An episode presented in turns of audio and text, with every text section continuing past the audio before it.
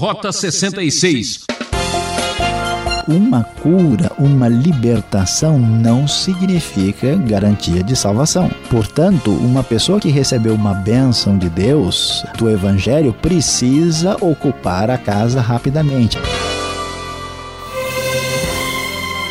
Rota 66 está percorrendo a trilha mais fascinante da humanidade, os lugares por onde Jesus andou e ensinou. Vamos juntos! Esta é a série Evangelho, destacando o livro de Mateus. Hoje, examinando os capítulos 11 e 12, e o tema preparado pelo professor Luiz Saião será Política da Oposição. É, tem muita gente por aí prometendo uma vida mansa e muita mordomia para quem acreditar no Evangelho. Mas as coisas não são bem assim. Jesus mesmo disse que no mundo teríamos aflições e tribulações, não é mesmo? Quer ser um vencedor? Acompanhe como Jesus enfrentava seus adversários e vencia a oposição. Como nós pudemos observar até aqui, o reino de Deus está chegando, ou melhor, na linguagem de Mateus, o reino dos céus já está presente e o Messias anuncia a sua mensagem e a manifestação do poder de Deus. E isso tem provocado estranheza e provocado uma oposição crescente na implantação da missão do reino. Então, quando chegamos ao capítulo 11, que aliás é um capítulo que dá início a um novo discurso, em Mateus nós temos cinco discursos e aqui nós iniciamos com uma frase que sempre dá início aos discursos em Mateus, depois que terminou de instruir seus doze discípulos, Jesus então agora vai ensinar e pregar nas cidades da Galileia. Vamos lembrar que a Galileia é uma região desprezada que fica ao norte da Palestina. E assim, João, que é João Batista, ah, ao ouvir na prisão que Cristo estava fazendo, enviou seus discípulos para lhe perguntar: És tu aquele que haveria de vir ou devemos esperar algum outro? Vamos observar aqui que João Batista já tinha conferido que Jesus era o Cristo. No entanto, é possível que a sua relação com o próprio Jesus tenha sido o motivo da sua prisão. Portanto, ele tem mesmo dúvida, porque Jesus chega levantando a política da oposição. João está sofrendo e ele então fica numa situação: será que esse Cristo é ele mesmo? Então, Jesus vai comprovar que ele é o Messias esperado e manda um recado a João dizendo: Olha, os cegos vêm, os mancos andam, os leprosos são purificados, os surdos ouvem, os mortos são ressuscitados e as boas novas são pregadas aos pobres. É e feliz é aquele que não se escandaliza por minha causa. Jesus mostra a manifestação do seu poder, confirma para dizer com clareza que ele é o Messias esperado. Ninguém pode fazer aquilo que o poder de Deus faz, como ressuscitar os mortos. E então, diante disso, Jesus começa a tentar deixar mais claro quem é esse João Batista que chamou atenção. E ele fala à multidão quem era esse João. Será que ele é um caniço agitado pelo vento? O que, que ele é? é ele é um, um homem de roupas finas? Não. Ele então diz que João é aquele sobre quem estava escrito. E aí Jesus vai fazer referência ao que aparece lá em Malaquias 3:1. Enviarei o meu mensageiro à tua frente e ele preparará o teu caminho diante de ti, diz o verso 10, conforme tradução da nova versão internacional da Bíblia. Jesus então diz que João Batista é o último da antiga aliança. De, desde João Batista, ah, desde os dias dele até agora, o reino dos céus é tomado à força e os que usam de força se apoderam dele. Todos os profetas e a lei profetizaram até João. E se vocês quiserem aceitar, este é o Elias que havia de vir, aquele que tem ouvidos, ouça. Então Jesus confirma: João Batista cumpre a profecia, sendo aquele que estava preparando o caminho para o Messias, e Jesus é o Messias que estava sendo esperado. Começa agora o momento da nova aliança, conforme vamos observar em outros textos neotestamentários. E então Jesus critica aqueles que estão fazendo oposição contra ele. Por quê? Porque quando ah, estas pessoas trataram com João Batista, eles trataram de maneira a rejeitá-lo. Quando Jesus agiu diferentemente de João Batista, eles criticaram. Ou seja, faça o que quiser, que as pessoas vão criticar quando por trás do seu da sua crítica tiveram uma atitude de oposição, de rejeição contra Deus e a sua obra. Veio João, que jejuava e não bebia vinho, eles diziam que ele tem demônio. Veio Jesus, que comia e bebia, o que eles disseram? Aí está um comilão e beberrão de amigo de publicanos e pecadores.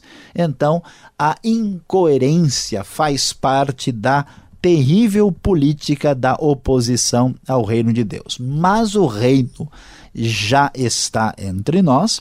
Esse reino é apresentado com força, com poder e com muitos milagres.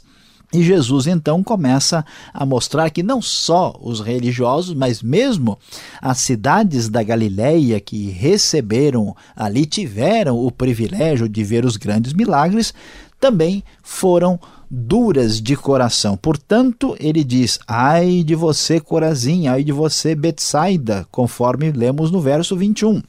Porque se os milagres que foram realizados entre vocês tivessem sido realizados em Tiro e Sidom, há muito tempo elas teriam se arrependido, vestindo roupas de saco e cobrindo-se de cinzas. Mas eu lhes afirmo que no dia do juízo haverá menor rigor para Tiro e Sidom do que para vocês. Da mesma maneira, Jesus critica Cafarnaum, que não seria elevada ao céu, mas desceria até o Hades. Se esses milagres que eles viram em Cafarnaum tivessem sido realizados em Sodoma, Jesus diz que Sodoma teria permanecido até hoje. Aliás, haverá menor rigor para Sodoma do que para Cafarnaum. Isso nos mostra a tamanha expressividade dos milagres de Jesus, comprovando quem ele era, e o coração duro daquelas cidades, o que traz julgamento daqueles que, sem razão, preferem estar numa postura de discriminação e oposição ao reino de Deus. Assim, enquanto isso acontece, Jesus apresenta a sua oração de louvor e adoração ao Pai e ele então diz que ele está feliz e louva ao Senhor dos céus e da terra, porque enquanto isso acontece, estas coisas, que são as coisas do reino, foram reveladas aos pequeninos. Isso foi do agrado do Pai, porque só é possível conhecer o Pai através do Filho. E o grande convite extraordinário de Jesus, que ecoa através dos séculos e chega agora ao seu coração, ele diz: Venham a mim todos que estão cansados e sobrecarregados, e eu lhes darei descanso. Tomem sobre vocês o meu jugo e aprendam de mim, pois sou manso e humilde de coração, e vocês encontrarão descanso para as suas almas, pois o meu jugo é suave e o meu fardo é leve. Meus queridos, em meio a tanta oposição, a salvação e o descanso para a sua alma está à sua disposição por meio do Senhor Jesus Cristo. E no crescer dessa oposição, as coisas aqui no texto vão tendo cada vez mais complicação. Jesus está com seus discípulos no capítulo 12, vamos ver. E os discípulos, conforme começam a colher espigas. Os fariseus, que eram religiosos radicais naquele tempo, começaram a criticar e disseram a ele: Olha, os teus discípulos estão fazendo o que é proibido no sábado.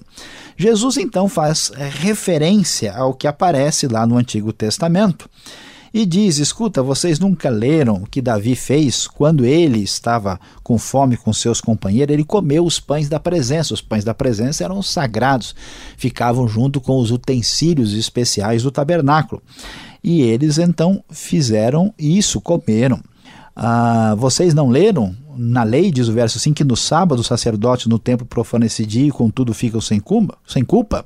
Eu lhes digo que aqui está o que é maior do que o templo.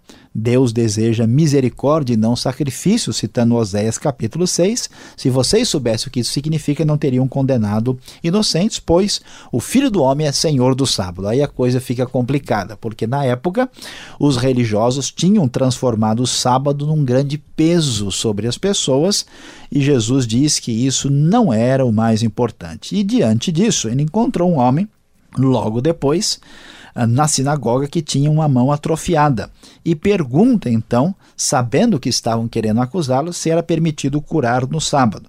E aí ele apontou para a contradição daqueles religiosos radicais, dizendo: escuta, quando uma ovelha a sua, né, ou com um animal qualquer cai num buraco, você não vai pegá-lo mesmo que seja no sábado?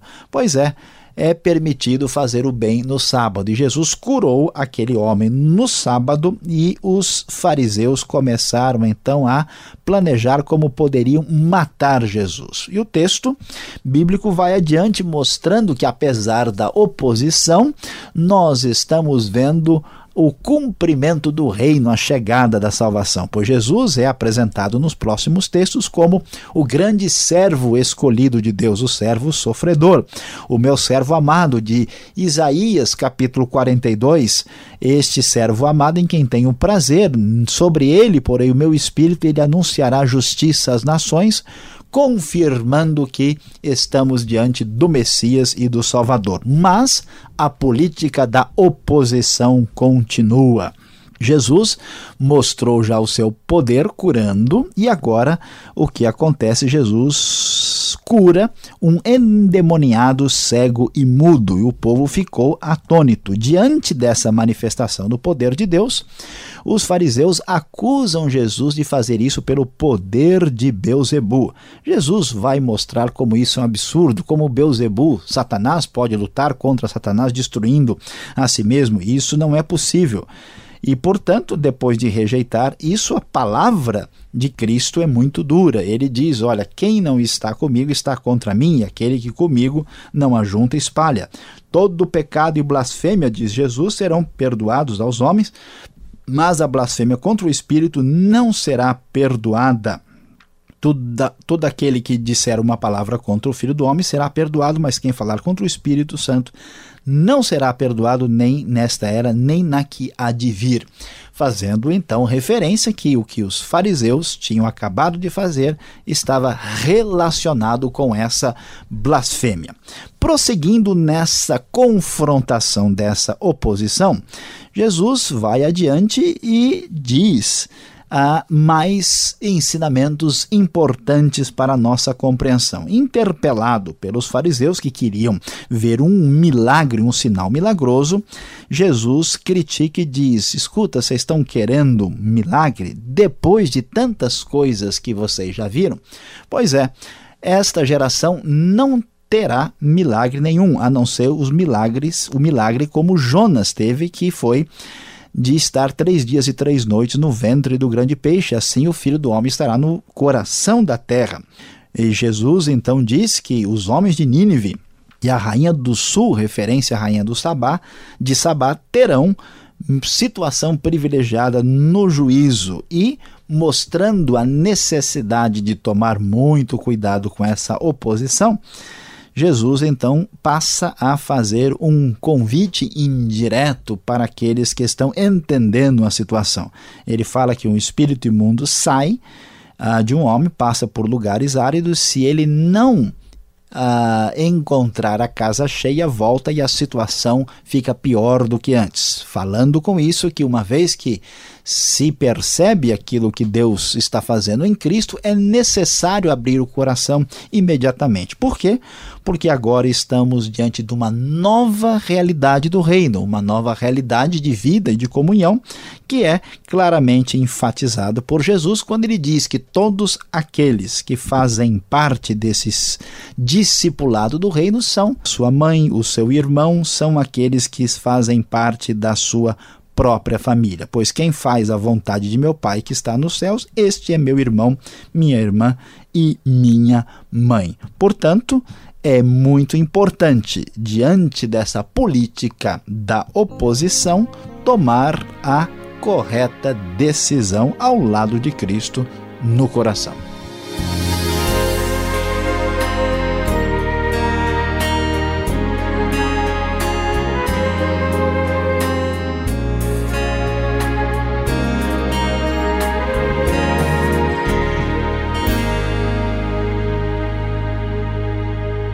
Estamos apresentando Rota 66, o caminho para entender o ensino teológico dos 66 livros da Bíblia.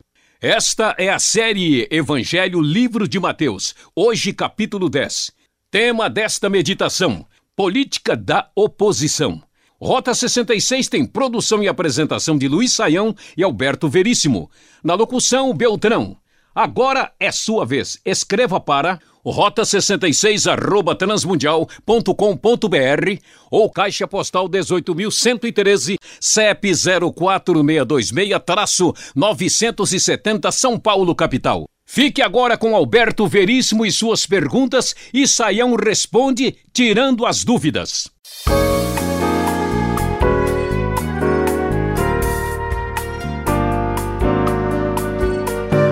Você que está acompanhando a meditação em Mateus capítulos 11 e 12, chegou a hora e a vez das perguntas ao professor Luiz Saião. Professor, como entender que o reino de Deus é tomado à força, conforme a gente pode ler no versículo 12 do capítulo 11? Pastor Alberto, esta frase nos surpreende de fato, porque o texto diz que o reino dos céus é tomado à força e os que o usam de força se apoderam dele. Vamos observar que tudo que está sendo falado aqui está num contexto de perseguição. Quando nós vemos João Batista sofrendo por causa da sua relação uh, com Jesus e todo o contexto de intolerância, de oposição uh, e de perseguição àqueles que estão envolvidos com o reino de Deus. Então, há uma referência indireta a isso, mas mais especificamente, vamos descobrir que o reino de Deus é tomado à força por aqueles que se violentam a si mesmos, que usam de força contra a sua própria vontade, deixando-se perseguir, passando por uma situação de receber uma espécie de forçar da parte de fora, ao contrário do uso humano, né, pagão de uh, conseguir conquistar o poder com o uso da força sobre os outros, na verdade, o que existe é um uso da força contra si mesmo no negar-se para fazer parte desse reino dos céus. Agora, o grande dilema aqui dos evangelhos é o capítulo 12 de Mateus. Se Deus ordenou o sábado, professor, por que Jesus o quebrou? E arranjou aí um grande debate, uma grande confusão, hein? Pois é, pastor Alberto, a questão é precisa ser bem observada. Nesse texto aqui não há nenhum sinal claro, não há nenhuma menção de que Jesus quebrou o sábado. O que nós vamos observar, inclusive teologicamente, o sábado fazia parte da teologia da criação e Jesus, como Senhor da criação, tem assim toda a autoridade para falar e legislar em, termo do próprio, em termos do próprio sábado. O que nós vemos aqui é uma discussão diferente. Em nenhum lugar nós vemos o sábado uh, tendo alguma lei que proíbe curar no sábado. Então a atitude dos religiosos contra Jesus iria muito além do Antigo Testamento e estava entrando, na verdade, em tradições eh, desenvolvidas posteriormente. Jesus, nesse texto, não aparece nenhuma referência a quebrar diretamente o sábado, ele mostra a incoerência deles, mostra que ele estava fazendo um bem no sábado e mostra o fato, por exemplo, que um sacerdote que está lá na sinagoga ou no templo, ele está trabalhando no sábado e ele não está sendo condenado por isso. E Jesus então entra com a máxima de Osé dizendo: escuta. Deus quer misericórdia e não sacrifícios, vocês estão entendendo a coisa de modo errado. Jesus não está indo contra Deus e nem diretamente contra a lei, mas valendo-se de uma atitude contra a tradição puramente humana nesse texto de Mateus. Agora, o que assusta quando a gente lê um texto aqui é, não é expulsar demônios, expulsar assim, é, ter uma briga espiritual, mas lá no verso 31 fala da blasfêmia do Espírito Santo. O que significa este pecado que não tem perdão? Pois é, pastor Alberto, isso realmente é sério. A blasfêmia contra o Espírito Santo, alguém deve ficar assustado, porque imagina, se eu falei uma bobagem qualquer, se eu falei sem querer uma coisa contra o Espírito Santo, será que eu estou condenado para o inferno para sempre por causa disso? Então vamos entender o que está acontecendo. Os fariseus, depois de verem o milagre de Jesus, dizem que ele fez isso pelo poder de Beuzebu. Então eles rejeitam a comprovação de que Jesus é o Messias com seus milagres extraordinários feitos feitos pelo poder do Espírito. Então, a blasfêmia contra o Espírito é a rejeição da obra insofismável, inquestionável do Espírito Santo. A impressão que todo o Novo Testamento nos dá é que essa resistência permanente ao testemunho do Espírito sobre quem é Jesus é que provoca o um endurecimento de coração, fazendo da pessoa a uma pessoa que não tem mais perdão e nem salvação. Então isso não é uma palavra dita sem pensar, simplesmente tem que ser entendido à luz do contexto que encontramos aqui. Agora, conforme o texto do capítulo 12, verso 43 até 45, é possível uma pessoa liberta ter uma recaída espiritual, ficando assim à mercê dos demônios, do diabo, professor? Olha, pastor Alberto, é possível sim. Devemos entender que uma cura, uma libertação não significa garantia de salvação. Portanto, uma pessoa que recebeu uma bênção de Deus, recebeu uma bênção que vem a do Evangelho, precisa ocupar a casa rapidamente. Há muita gente que se envolveu com entidades, com certas coisas que não fazem parte do reino de Deus. Essas pessoas precisam entender a seriedade disso. Jesus está fazendo milagres e libertando oprimidos e diz claramente que agora é a hora, depois dessa limpeza, né, de preencher o espaço vazio para definitivamente ser abençoado no reino de Deus. Depois de um estudo sensacional como esse, fique ligado, vem agora a aplicação desse estudo.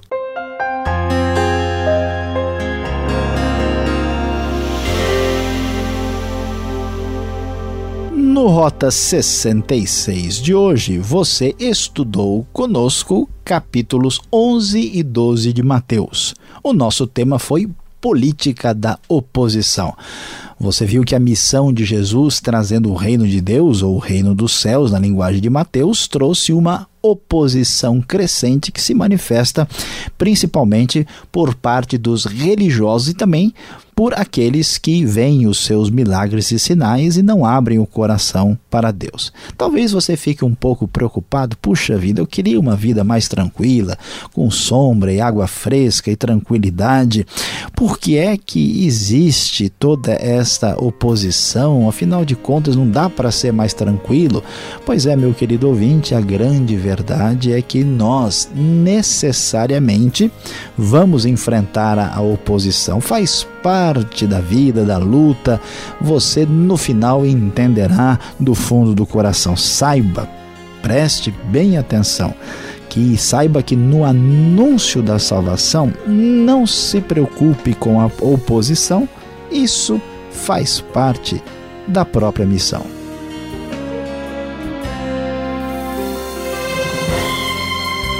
Rota 66 termina aqui, que pena! Ainda temos muito que falar sobre a vida e ensino de Jesus. Sintonize essa emissora neste horário. Visite o site transmundial.com.br.